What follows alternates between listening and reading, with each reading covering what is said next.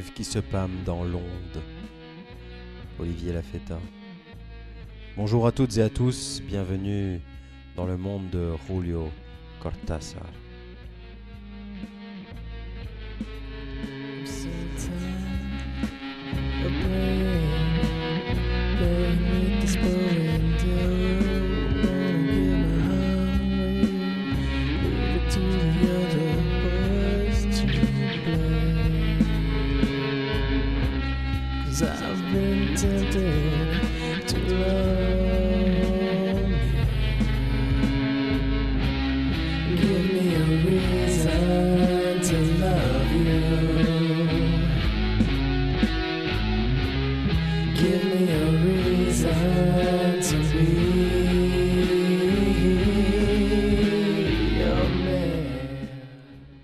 Toutes et à tous. Aujourd'hui, deuxième volet du cycle d'émissions sur Julio Cortázar. Aujourd'hui, la nouvelle Les Poisons du recueil Fin de jeu. Cette nouvelle retrace un épisode, du moins je l'interprète ainsi, de l'enfance de Cortázar, lorsqu'il vivait avec sa mère, sa sœur et sa grand-mère à Banfield, un quartier excentré de Buenos Aires. Son père, à l'époque, avait quitté la maison. Vous le verrez, il est question dans cette nouvelle des poisons, des poisons qui envahissent nos corps, nos âmes, et parfois dès l'enfance. C'est une très belle nouvelle. Auditeurs, auditrices, Les poisons de Julio Cortázar.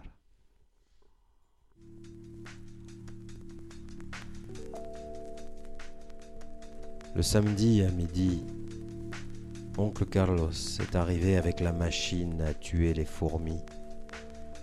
Il avait dit la veille qu'il nous l'apporterait le lendemain et, ma sœur et moi nous attendions la machine en nous imaginant qu'elle était énorme, qu'elle était terrible. Nous connaissions bien les fourmis de Banfield, les fourmis noires qui dévorent tout, qui font leur fourmilière sous terre, dans les plaintes ou dans cette partie mystérieuse de la maison qui s'enfonce dans le sol. Elles font là de petits trous bien à l'abri des regards, mais, elles ne peuvent pas cacher leur noire procession qui transporte des brins de feuilles, et, et comme ces feuilles sont celles des plantes du jardin, maman et oncle Carlos ont décidé d'acheter la machine et d'en finir avec les fourmis. C'est ma sœur, je me rappelle, qui, la première a vu arriver l'oncle Carlos. Elle l'a aperçu de loin dans la carriole de la gare et elle a accouru sur le petit chemin le long du jardin en criant que l'oncle Carlos apportait la machine. J'étais dans la haie de Troène qui borde le jardin de Lila, et je parlais à Lila à travers le grillage. Je lui racontais que cet après-midi on allait essayer la machine. Ça l'intéressait mais pas tellement. Parce que les filles ne s'intéressent pas aux machines ni aux fourmis. La seule chose qu'elle avait retenue, c'est que, la machine faisait de la fumée et, que la fumée allait tuer toutes les fourmis de chez nous. Quand j'ai entendu crier ma sœur, j'ai dit à Lila que, que je, devais, je devais aider à descendre la machine et j'ai dévalé le petit chemin en lançant le cri de guerre de Sitting Bull et en courant d'une façon spéciale que j'avais inventée, sans plier les genoux, comme si on pouvait, on poussait une balle devant soi. Ce n'est pas fatigant et on dirait presque qu'on vole. Pas aussi bien que dans les rêves, évidemment. Ces rêves où il me suffisait de, de lever un peu les pieds, de donner un petit coup de rein et, et j'étais déjà à un mètre du sol, parfois moins, pas plus de 20 centimètres, mais je volais.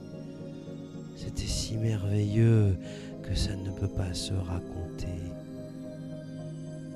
Je volais le long de rues interminables, prenant de la hauteur, puis revenant à ras de terre, avec la, sensation tellement nette d'être éveillé.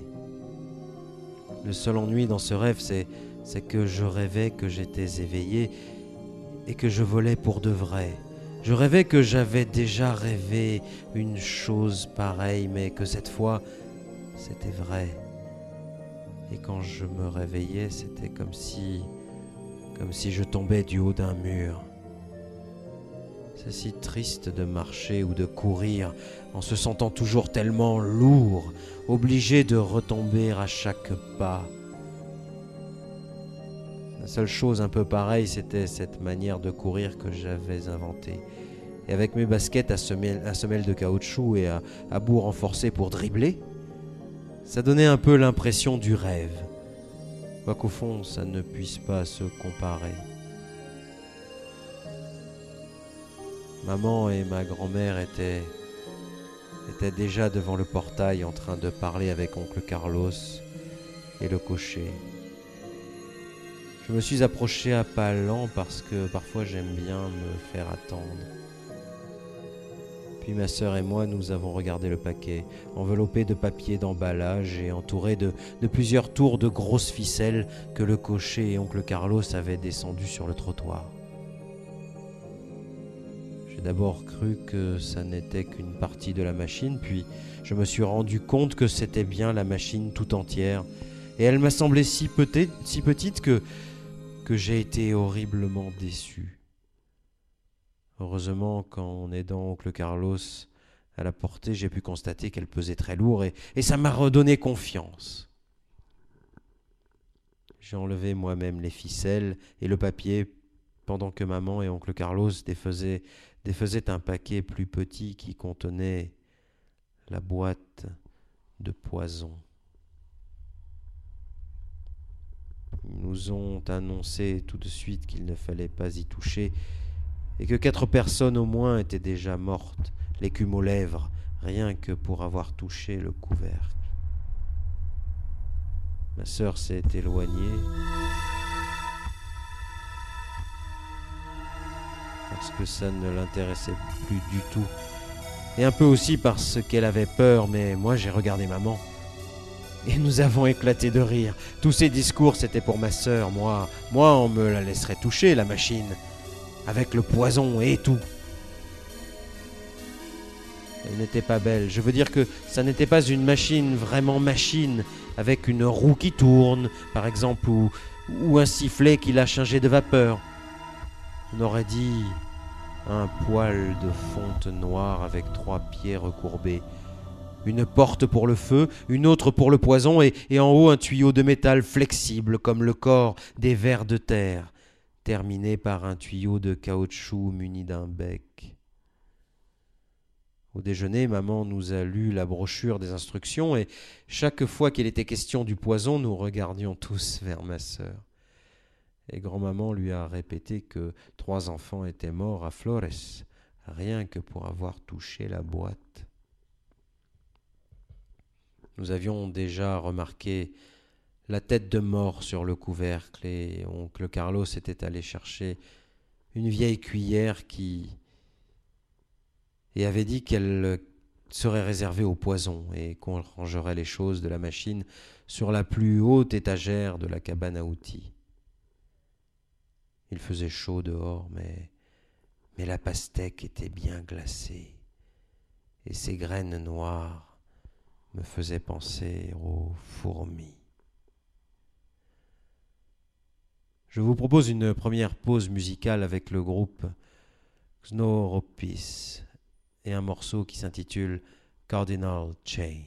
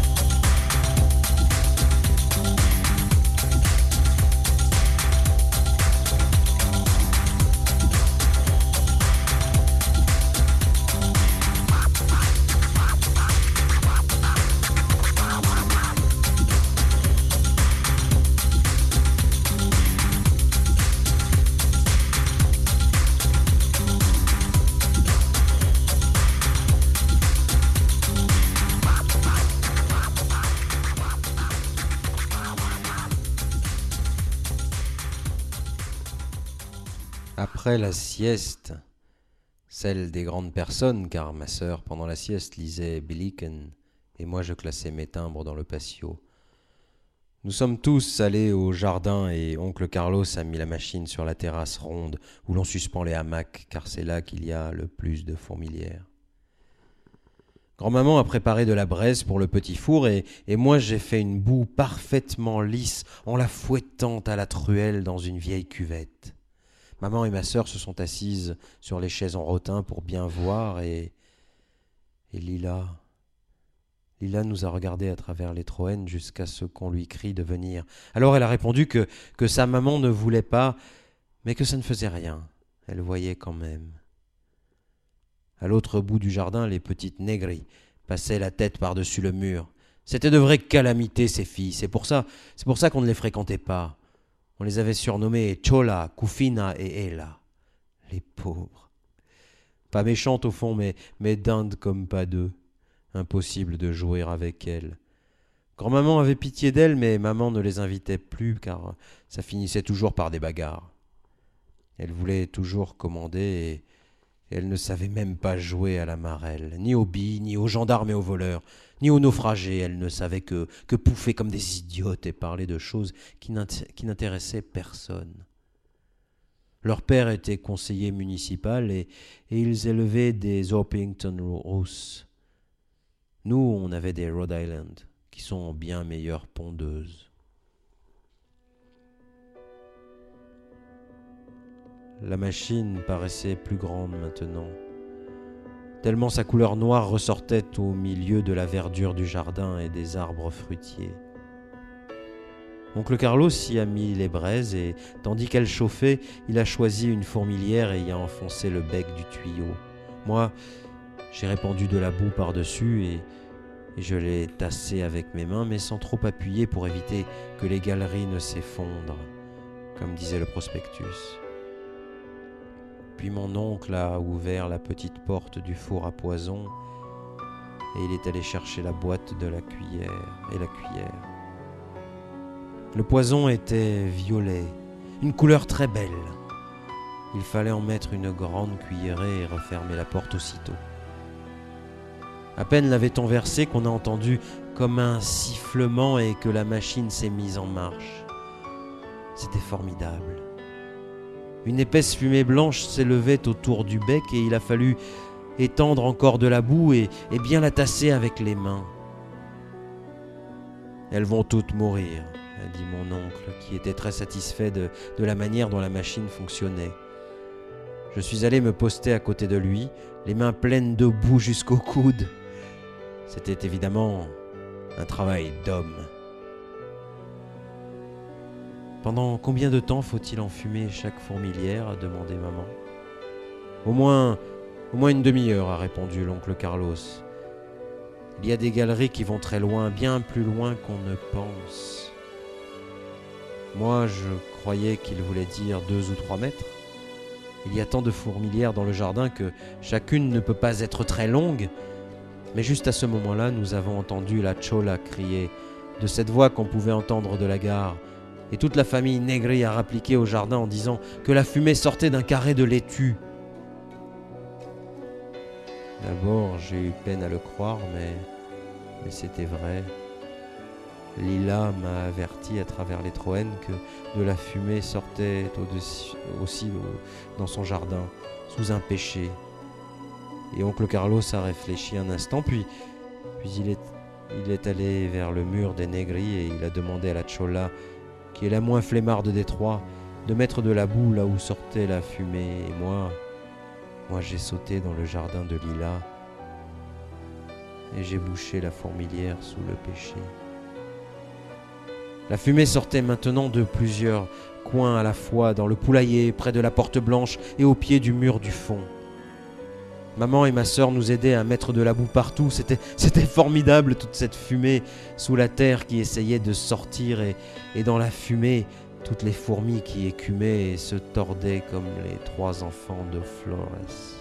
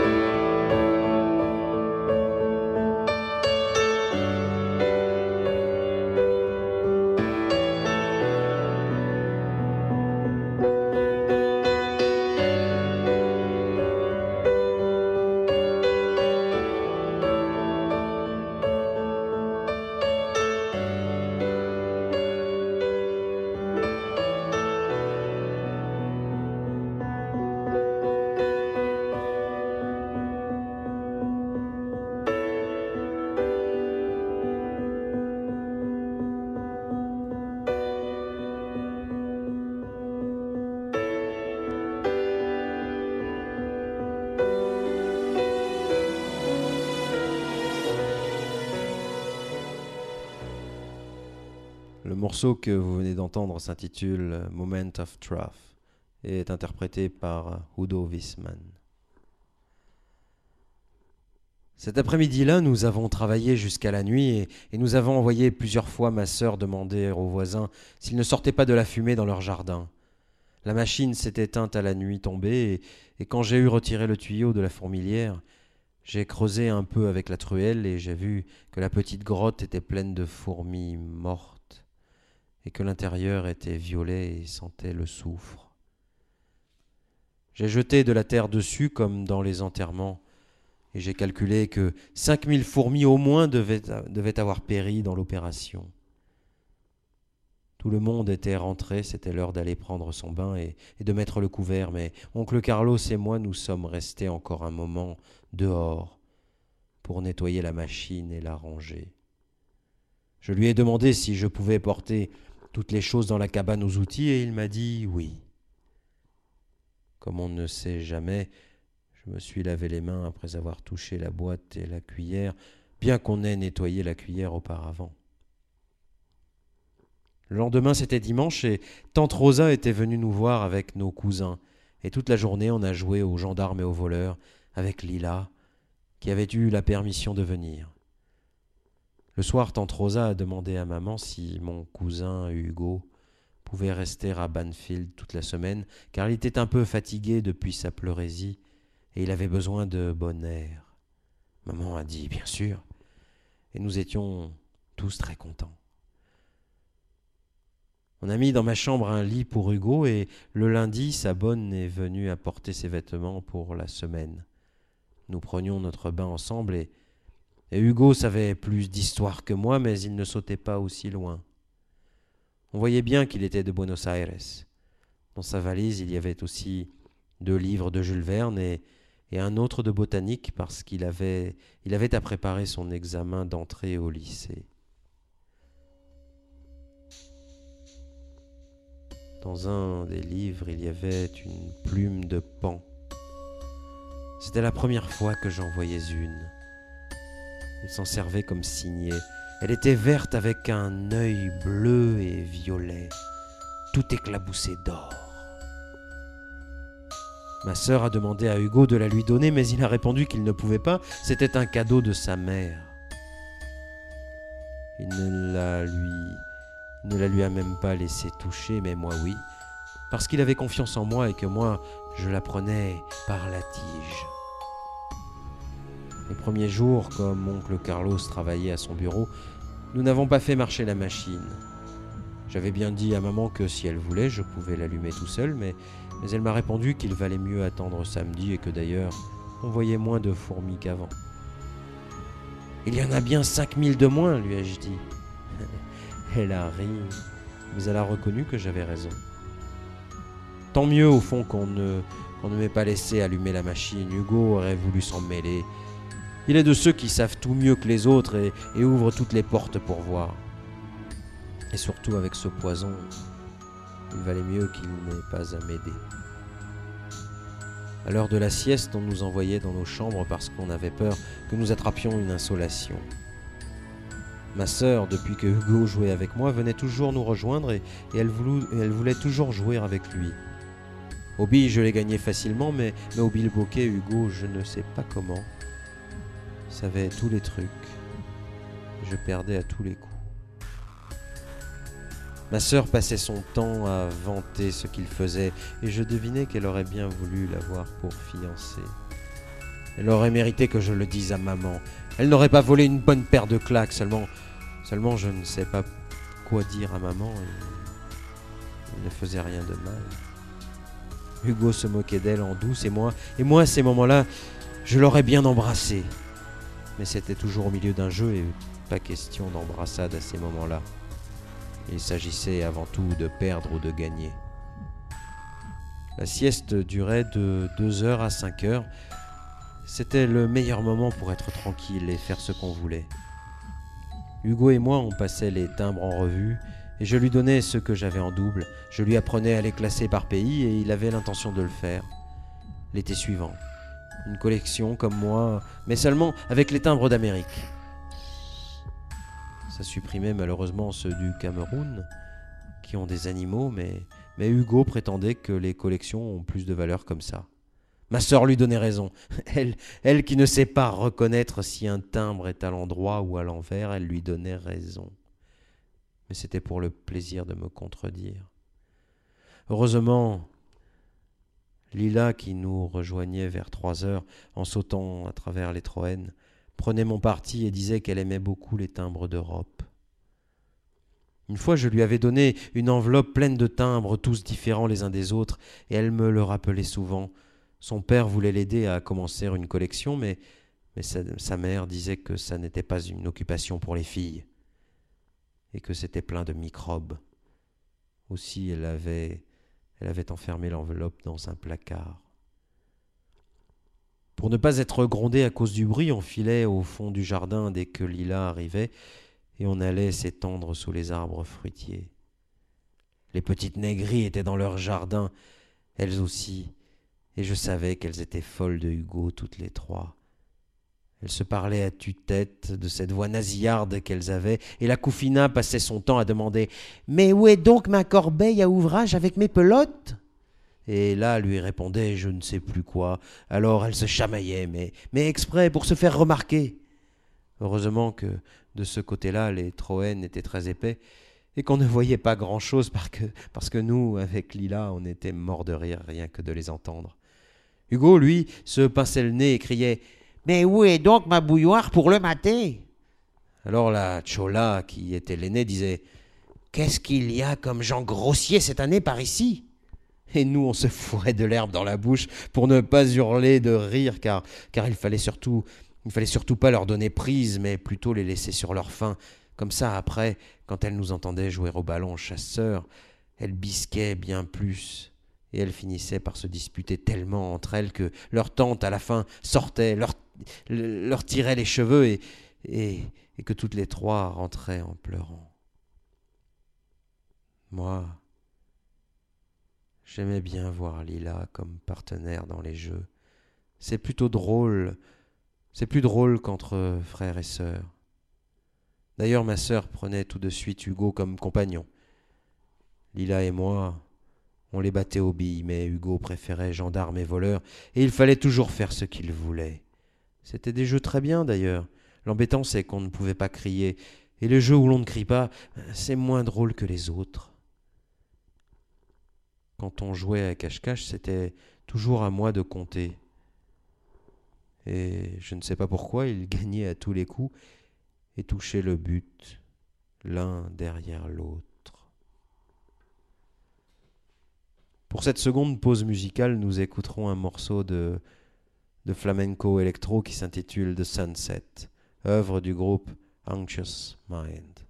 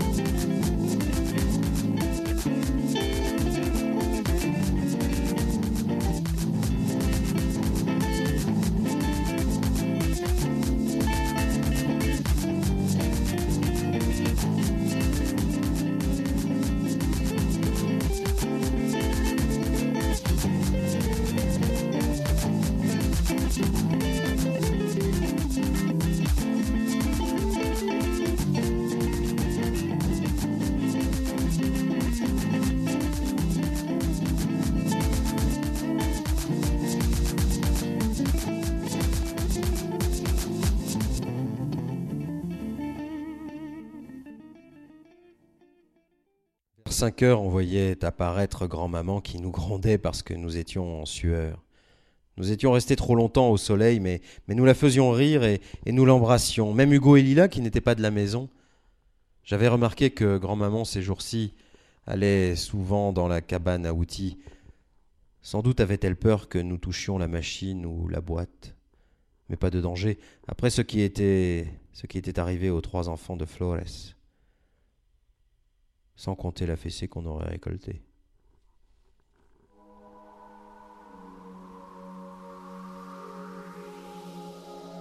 J'aimais rester seul parfois et dans ces moments-là, je ne souhaitais même pas la présence de Lila. Surtout le soir, un peu avant que grand-maman ne vienne en peignoir blanc arroser les plates-bandes. À cette heure-là, la terre n'est aussi chaude et les chèvrefeuilles se mettent à sentir très fort et, aussi les rangées de tomates entre leurs rigoles où il y a des insectes comme on n'en voit pas ailleurs. J'aimais me jeter à plat ventre et respirer la terre.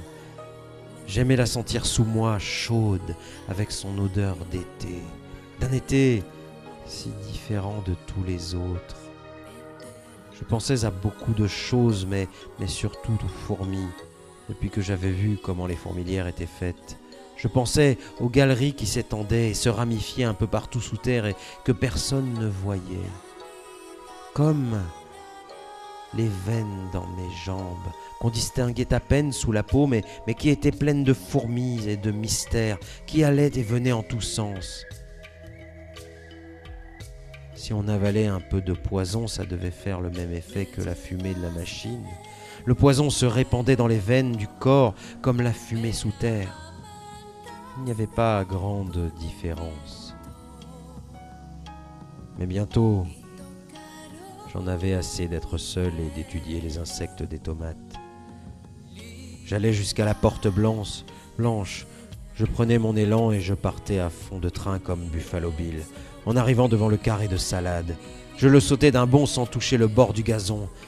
Hugo et moi, nous nous exercions à tirer à la cible avec la carabine à air comprimé. Ou bien nous nous balancions dans les hamacs quand ma sœur et parfois Lila venaient nous rejoindre après leur bain, habillés de propre. Puis Hugo et moi, nous montions nous baigner nous aussi, et à la tombée de la nuit, nous allions tous nous amuser sur le trottoir, ou alors, tandis que ma sœur jouait du piano dans le salon, on s'asseyait sur la balustrade de la terrasse et on regardait passer les gens jusqu'à ce que l'oncle Carlos arrive.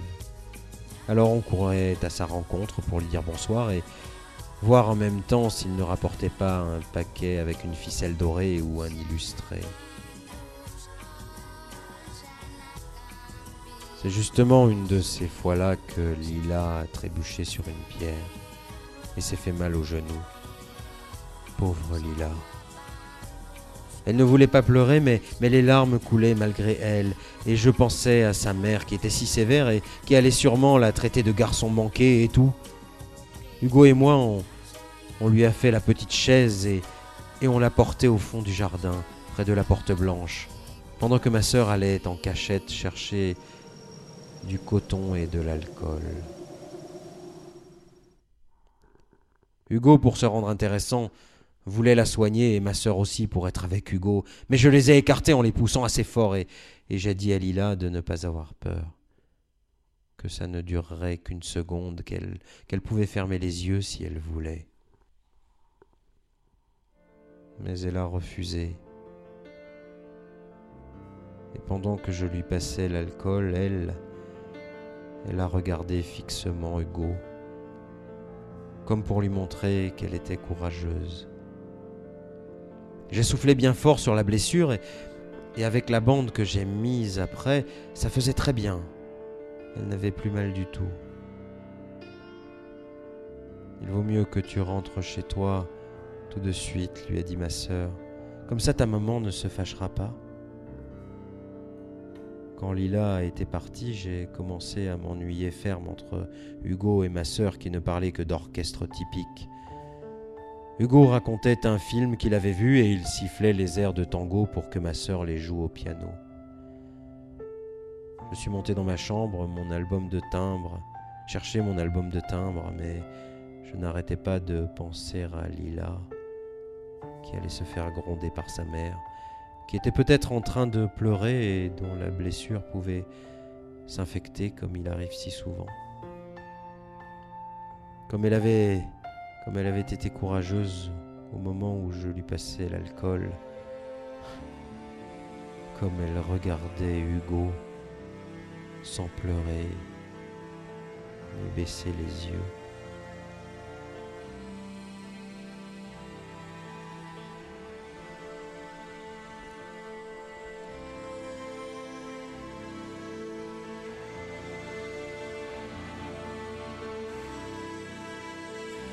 Le livre de botanique de Hugo était sur la table de nuit et, la tige de la plume de pan dépassait d'un peu entre les pages. Puisqu'il me la laissait regarder d'habitude, je l'ai tirée avec précaution et je me suis approché de la lampe pour bien la voir. Je crois que c'était la plus belle de toutes les plumes du monde. On aurait dit ces ronds de couleurs qui apparaissent sur les flaques de pluie mais ça ne pouvait pas se comparer. Elle était beaucoup plus jolie, d'un vert brillant comme ces bestioles qu'on trouve sur des abricotiers et qui ont deux longues antennes avec une petite boule poilue à chaque bout. Sur la partie la plus large et la plus verte s'ouvrait un œil bleu et violet tout saupoudré d'or, quelque chose d'inimaginable. Je comprenais soudain pourquoi on appelait le pan l'oiseau royal. Et plus je regardais la plume, plus il me venait des idées étranges, comme dans les romans. J'ai même fini par la remettre vite dans le livre, sans ça je l'aurais volée, ce qui était impossible.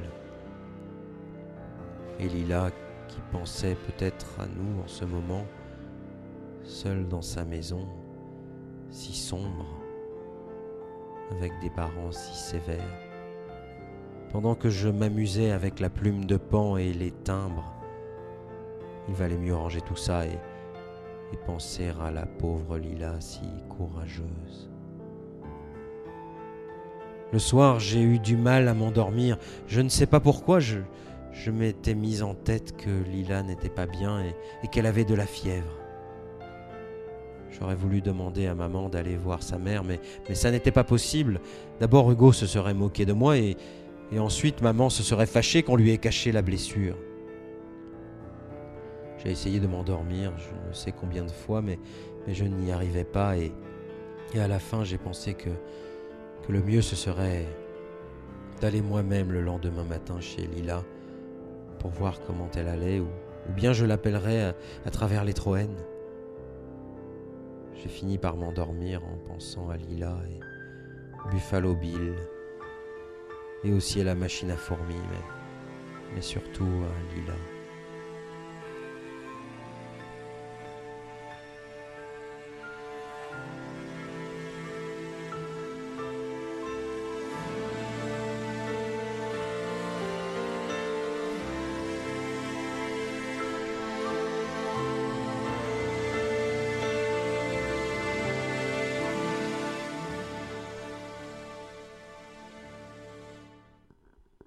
Le morceau que vous venez d'entendre s'intitule Deep in My Heart, interprété par Udo Wiesmann.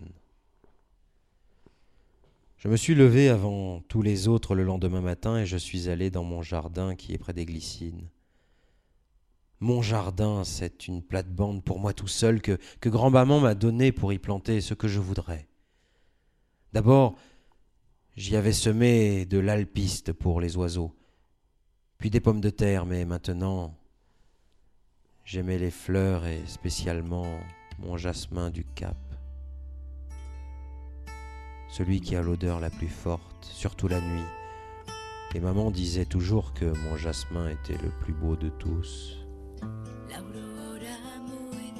J'ai creusé doucement avec ma bêche tout autour du jasmin, qui était la plus belle chose que je possédais, et je suis arrivé à le sortir de son trou avec toute la terre collée à ses racines. Puis j'ai appelé Lila, qui était levée elle aussi et qui n'avait presque plus rien à son genou.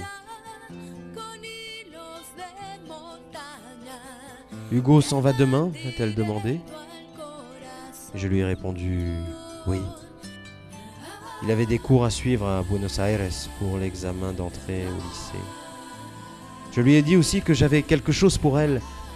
Elle m'a demandé ce que c'était, alors je lui ai montré mon jasmin entre les troènes en lui disant que je le lui offrais et que si elle voulait, je l'aiderais à faire un jardin pour elle toute seule. Lila s'est écriée que le, jasmin était très beau et, et, elle est allée demander à sa mère la permission de le planter et moi, j'ai escaladé les Troènes pour l'aider à faire son jardin. On a choisi une petite plate-bande et on a arraché les chrysanthèmes à moitié secs qu'il y avait. Puis moi, je me suis mise à bêcher et à donner une autre forme à la plate-bande. Et après, Lila m'a indiqué l'endroit où elle voulait mettre le jasmin et c'était juste au milieu. Je l'ai planté. Nous l'avons arrosé avec son arrosoir et, et ça a fait un beau jardin. Je n'avais plus qu'à me procurer un peu de gazon, mais ça ne pressait pas. Lila était très contente et sa blessure ne lui faisait plus mal du tout. Elle voulait que Hugo et ma sœur viennent tout de suite voir ce que nous avions fait et je suis parti les chercher, mais maman m'a appelé juste à ce moment-là pour le petit déjeuner.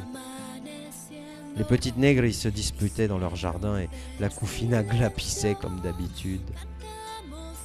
Je ne sais pas comment elles pouvaient se disputer par un matin aussi beau.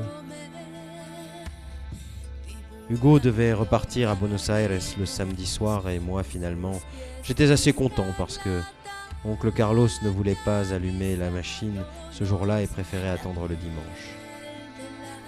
Au fond, il valait mieux être seul, lui et moi, si jamais Hugo s'était empoisonné.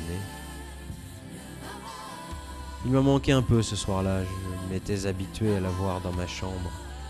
Il savait tant de choses et d'aventures par cœur. Pour ma sœur, c'était encore pire, elle errait dans la maison comme une âme en peine et quand maman lui a demandé ce qu'elle avait, elle a répondu Rien. Mais en faisant une telle tête que maman l'a regardé un instant, puis s'en est allée en disant qu'il y en avait qui se prenaient pour des grandes personnes et, qui ne savaient même pas encore se moucher seules. Je trouvais que ma sœur se conduisait vraiment comme une imbécile. Quand je pense que je l'ai surprise en train d'écrire le nom de Hugo à la craie de couleur sur le mur de la cour. Elle écrivait le nom, puis l'effaçait, puis le réécrivait d'une autre façon et d'une autre couleur, tout ça en me regardant du coin de l'œil. Et après, elle a même fait un cœur percé d'une flèche. Et je suis parti pour ne pas lui envoyer une paire de claques ou ne pas ne pas aller le dire à maman.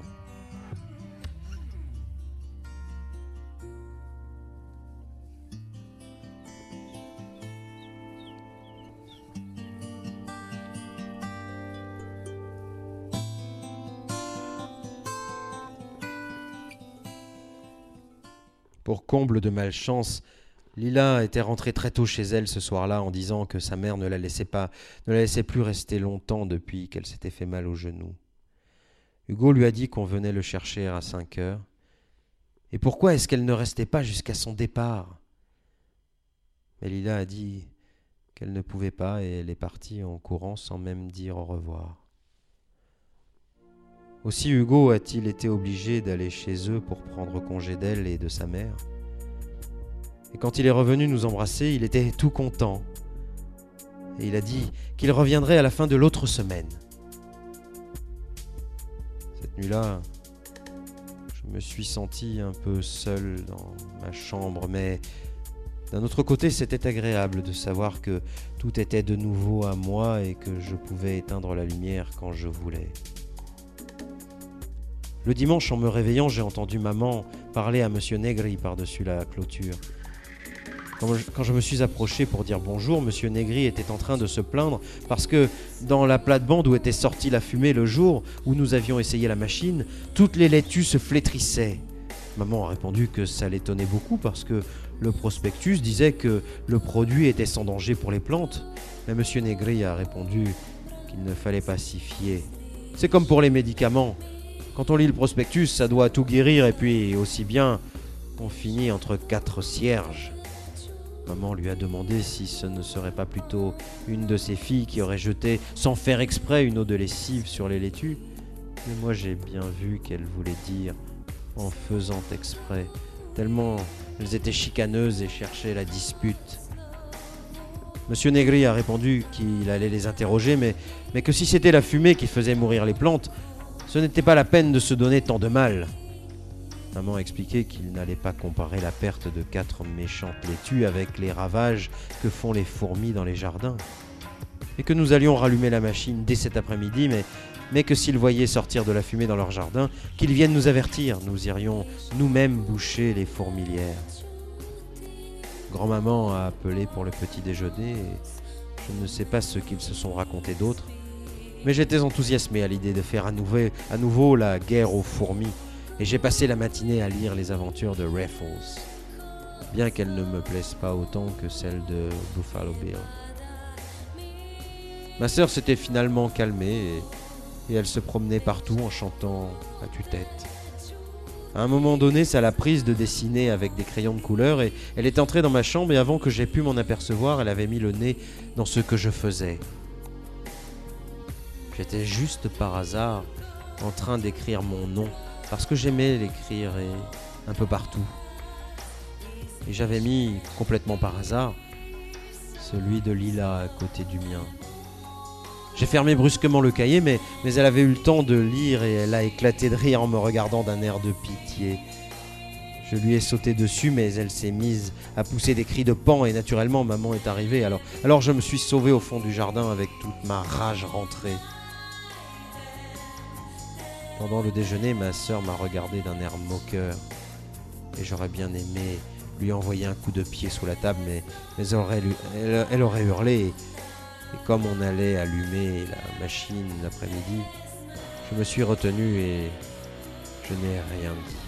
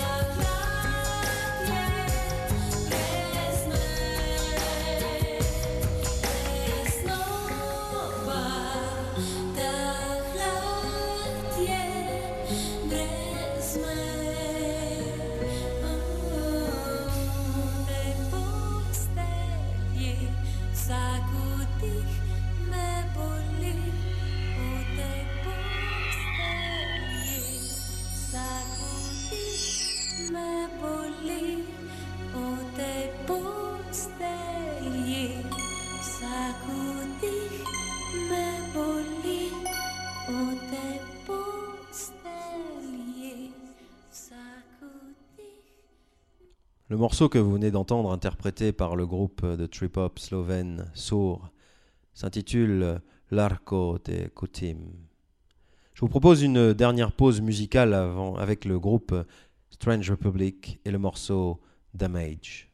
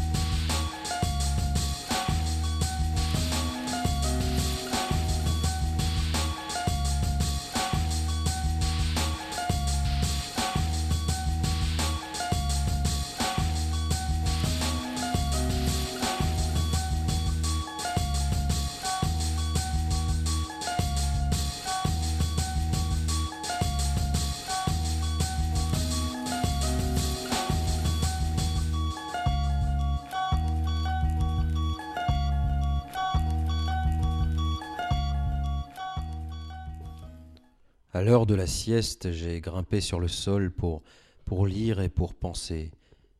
Et quand vers cinq heures, oncle Carlos est descendu de sa chambre, on s'est d'abord fait un maté, puis, puis on, est allé on est allé monter la machine et moi, j'ai préparé deux cuvettes de boue. Les femmes étaient restées à la maison.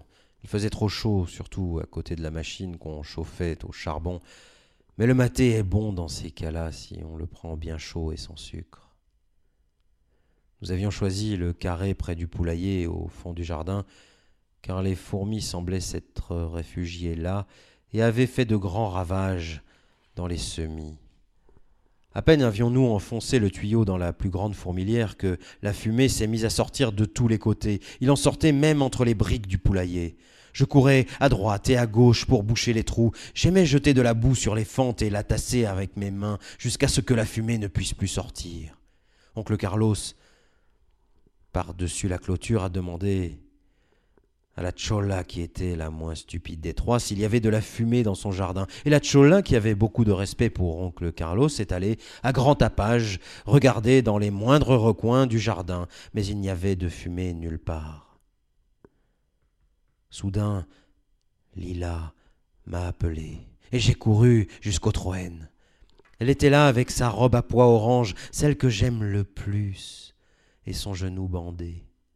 Elle m'a dit que de la fumée sortait dans son jardin, celui qui était rien que pour elle. Alors moi aussitôt, j'ai sauté par-dessus le grillage avec une cuvette de boue pendant que Lila me disait d'un air très embêté que juste au moment où elle allait voir son jardin, elle nous avait entendu parler avec les petites négris et que presque aussitôt, elle avait vu de la fumée sortir près de l'endroit où nous avions planté le jasmin. Je me suis agenouillé et j'ai répandu de la boue tant que j'ai pu. C'était très dangereux cette fumée pour le jasmin qu'on venait juste de transplanter. Et à la fin du printemps, par-dessus le marché, le prospectus avait beau dire que non. J'ai même pensé à couper la galerie des fourmis quelques mètres plus haut, mais, pour l'instant il fallait surtout plâtrer avec de la boue et empêcher la fumée de sortir. Lila était assise à l'ombre avec un livre et elle me regardait travailler. J'aimais qu'elle me regarde. J'ai mis tant de boue autour du jasmin que la fumée ne risquait plus de sortir à cet endroit-là. Après, je me suis approché d'elle pour lui demander où il y avait une bêche afin de couper la galerie avant que le poison arrive. Elle est allée en chercher une et, comme elle tardait, j'ai regardé son livre. Un livre de contes avec des images et j'ai été étonné de voir qu'elle avait elle aussi, dans son livre, une plume de pan très belle et qu'elle ne m'en avait jamais parlé. J'entendais oncle Carlos m'appeler pour aller boucher d'autres trous, mais, mais je restais là, à regarder la plume qui ne pouvait pas être celle de Hugo, mais qui lui ressemblait tellement qu'elle devait certainement venir du même pan verte, avec un œil violet et bleu et des petits points d'or. Quand Lila est revenue avec la bêche, je lui ai demandé où elle avait trouvé cette plume et j'allais lui raconter que Hugo en avait une toute pareille. C'est pourquoi j'ai failli ne pas comprendre ce qu'elle me disait quand elle m'a répondu, en devenant toute rouge, que c'était Hugo qu'il la lui avait donné le jour de son départ. Il m'a dit qu'il en a beaucoup chez lui, a-t-elle ajouté comme pour excuser, mais sans me regarder. Oncle Carlos m'a appelé plus fort, j'ai jeté la bêche et j'ai couru vers les Troènes. Lila avait beau crier que la fumée sortait de nouveau dans son jardin, j'ai sauté par-dessus le grillage et, une fois de l'autre côté, je l'ai regardée à travers les. Elle pleurait, son livre dans les mains et la plume de pan dépassant un peu d'entre les pages, et c'était vrai. La fumée sortait de nouveau dans son jardin, au pied même de son, de son jasmin cette fois. Le poison était en train d'envahir ses racines. J'ai couru à la machine et, et profitant de l'absence d'oncle Carlos qui parlait aux petites négris, j'ai ouvert la boîte de poison et j'en ai versé deux, trois pleines cuillerées dans la machine. Puis j'ai refermé la porte soigneusement. Comme ça, la fumée serait très vénéneuse. Elle tuerait toutes les fourmis. Il ne resterait plus une seule fourmi vivante dans aucun jardin.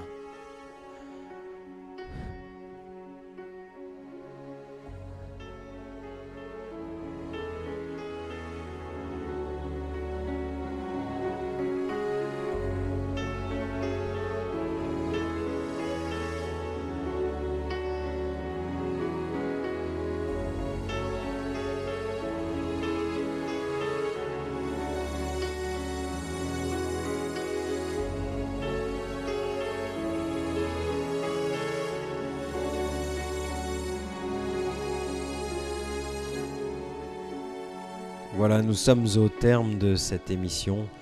Second volet consacré à Julio Cortázar et à la nouvelle Les Poisons du recueil Fin d'un jeu.